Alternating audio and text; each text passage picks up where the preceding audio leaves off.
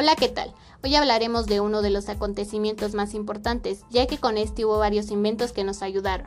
Claro, estamos hablando de la revolución industrial. Comenzamos. La revolución industrial se dio en Inglaterra en el año 1780-1840, a mediados del siglo XVIII.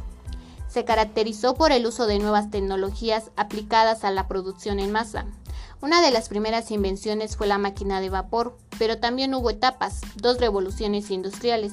En la primera hubo un telar mecánico, máquina de vapor, telégrafo y locomotora. La segunda, los principales cambios fue la electricidad, el descubrimiento de petróleo. Los medios de transporte en esta época fueron el ferrocarril.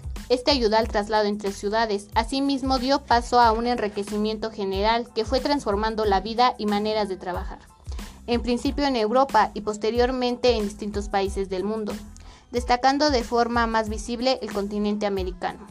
Una buena prueba de la transformación y enriquecimiento lo podemos ver en la producción de hierro. En 1780 la producción de hierro fue de 60.000 toneladas. Las máquinas cambiaron las formas de producción.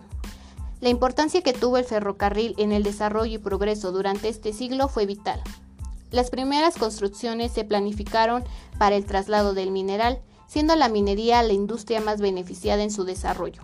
Al utilizar el ferrocarril como el medio de transporte más útil y rápido para la distribución del mineral, el ferrocarril se puede diferenciar en tres etapas, la de vapor, la de diésel y la eléctrica.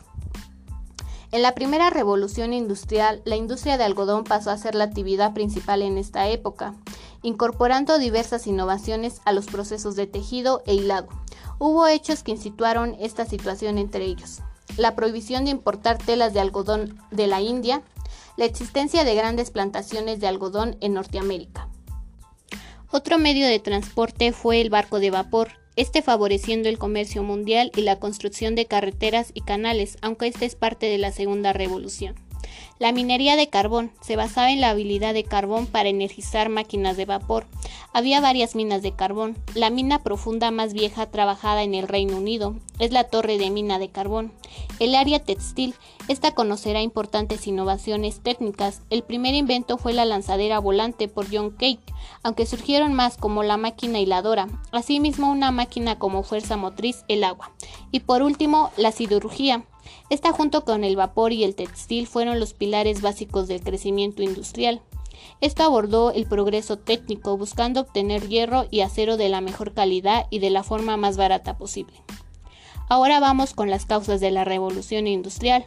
La monarquía parlamentaria establece una división de poderes, la disponibilidad de mano de obra, las tierras comunales fueron tomadas por los nobles, el comercio internacional, abriendo mercados donde la producción masiva que traería esta revolución encontraría consumidores.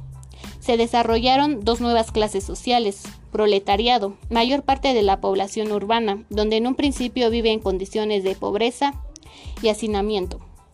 La burguesía industrial, sector social que gracias a la acumulación de riquezas desplaza socialmente a la aristocracia.